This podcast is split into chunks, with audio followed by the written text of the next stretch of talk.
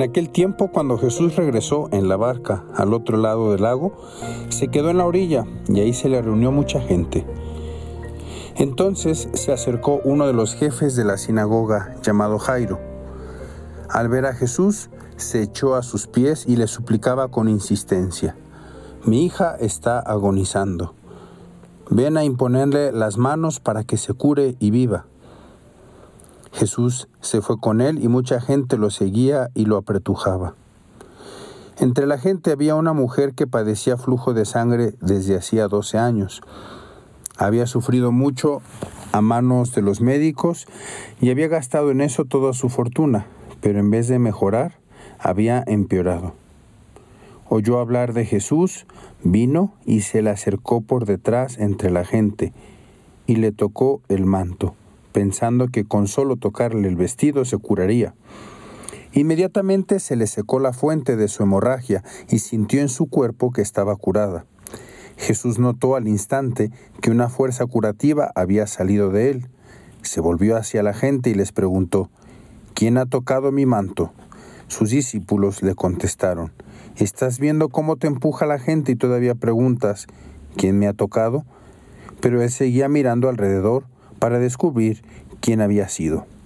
Entonces se acercó la mujer asustada y temblorosa al comprender lo que había pasado. Se postró a sus pies y le confesó la verdad. Jesús la tranquilizó, diciendo, Hija, tu fe te ha curado. Vete en paz y queda sana de tu enfermedad.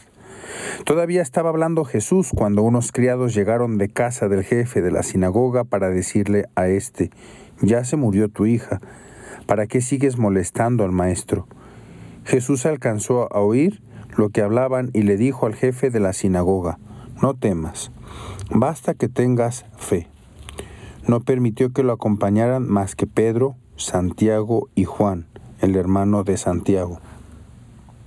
Al llegar a la casa del jefe de la sinagoga, vio Jesús el alboroto de la gente y oyó los llantos y los alaridos que daban. Entró y les dijo, ¿Qué significa tanto llanto y alboroto? La niña no está muerta, está dormida. Y se reían de él.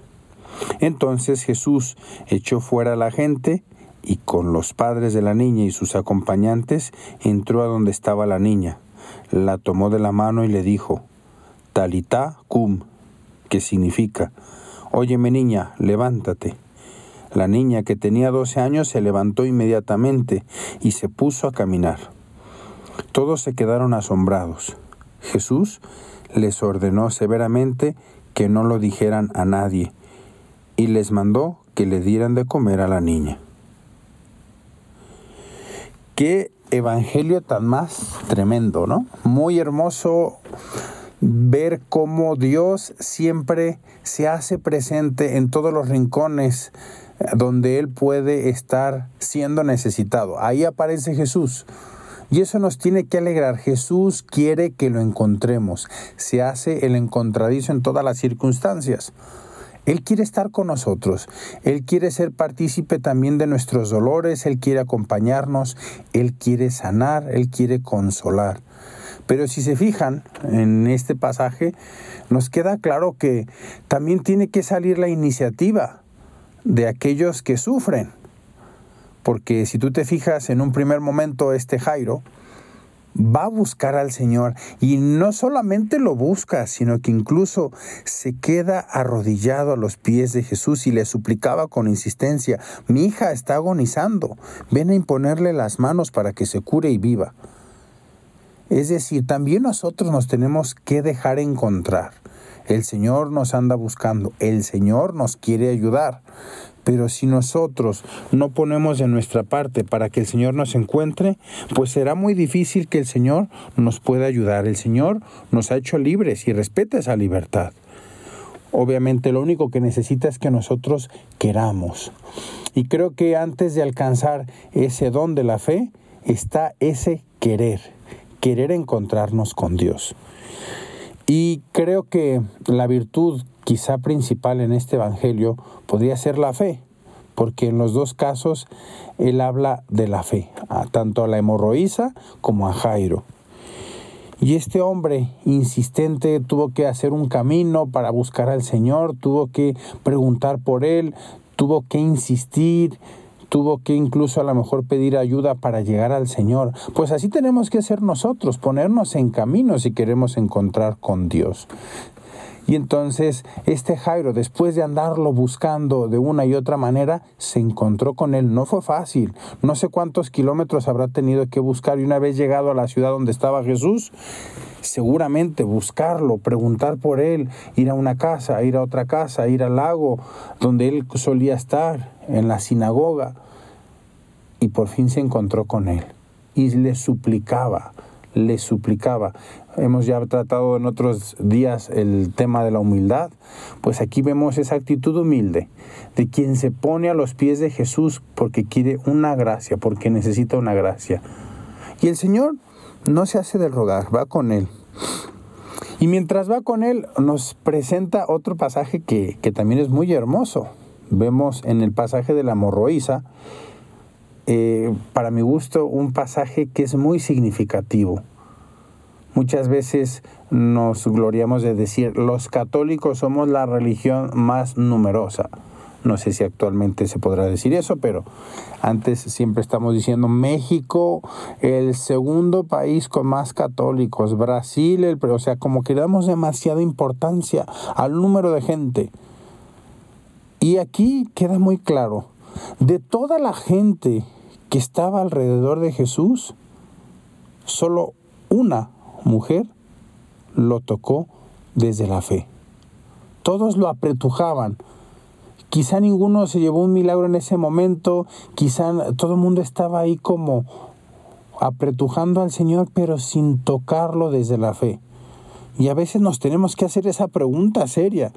¿Cuántos dicen ser católicos pero simplemente por tradición? No, pues soy católico por, por tradición, por decir algo, ¿no? O porque yo me quiero casar por la iglesia católica, pero sin profesar, sin tocar a Dios desde la fe. No tocamos a Dios desde la fe.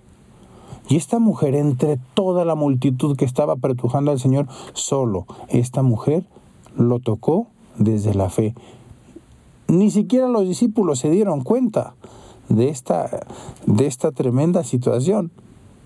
Hasta le decían, maestro, ¿estás viendo cómo te apretuja toda la gente y preguntas quién te tocó? Y el maestro seguía con la mirada inquisidora viendo a ver quién le había tocado y se encuentra con esta mujer que se, estaba asustada, temblorosa, dice el Evangelio, al comprender que el Señor le había concedido esa gracia. Y Jesús la tranquilizó. Qué hermoso eso, ¿no? Hija, tu fe te ha curado. Tu fe te ha curado, vete en paz y queda sano de tu enfermedad. Al Señor no se le resiste ninguna enfermedad.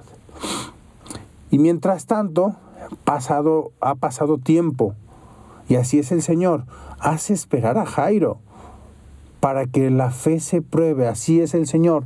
Nuestro Señor va probando esta fe de nosotros y a veces no actúa cuando se lo pedimos. Este hombre le urgía, sabía que su hija estaba jugándose los últimos momentos de su vida. Y el Señor lo hace esperar. El Señor lleva otro tiempo. Y en ese tiempo va probando nuestra fe va probando realmente si nosotros creemos en Él en todas las circunstancias. Y vean ustedes, a veces en nuestras vidas nos ha tocado tener que sufrir momentos difíciles en los que parece que Dios no responde, pero Dios nos está probando en la fe. Necesitamos tener esa confianza. Y de repente llegan estos trabajadores de Jairo y le dicen, ya no sigas molestando al maestro ya no lo sigas eh, importunando. Y Jesús le dice, tú no te preocupes, no temas, otra vez le vuelve a decir, no temas, basta que tengas fe. Y lo acompañan, incluso cuando llega y todo el mundo llorando y quizá incluso familiares más cercanos le habrán dicho a Jairo, pues ya se murió, ¿por qué no llegaste antes? Pruebas que a veces Dios permite pero Jairo, dentro de todo, seguía creyendo. Y Jesús seguramente con la mirada le decía, tú vete tranquilo, no temas, basta que tengas fe. Incluso se burlaron de él cuando les dijo que estaba dormida. Los sacó a todos, órale para afuera. Si ustedes no creen, es inútil que estén aquí delante de mí. Solamente necesito que se queden aquellos que creen, que tienen fe o que quieren creer. Y Jesucristo entra y precisamente le dice, talitacum, levántate. Y a los ojos de todos se levanta esta niña y se puso a caminar. Hoy les animo a que le pidamos a Dios la gracia especialísima de la fe. Necesitamos creer nosotros. Y estos dos casos de Jairo y la hemorroísa nos vuelven a poner en relieve la importancia de la fe. Hay momentos difíciles y aquí está la muerte de un ser querido, de su hija, la enfermedad que me ha terminado todos mis bienes económicos y que me tiene ya cansada. Y ahí está, la fe que supera todo. Y el Señor también nos vuelve a decir a nosotros, no temas, no temas, no tengas miedo en esperar, no tengas miedo en confiar, lánzate, cree. Y si nosotros no creemos, pues quizá por ahí tendríamos que empezar nuestro camino. Señor, yo no creo, concédeme la gracia de creer, concédeme la gracia de creer como creyó la hemorroísa, como creyó Jairo. Pues creo que en este día nos podemos quedar con esa enseñanza. Pidámosle a Dios la gracia de creer en el Señor. Soy el Padre Juan Carlos Gómez. Les deseo un feliz día. Bendiciones.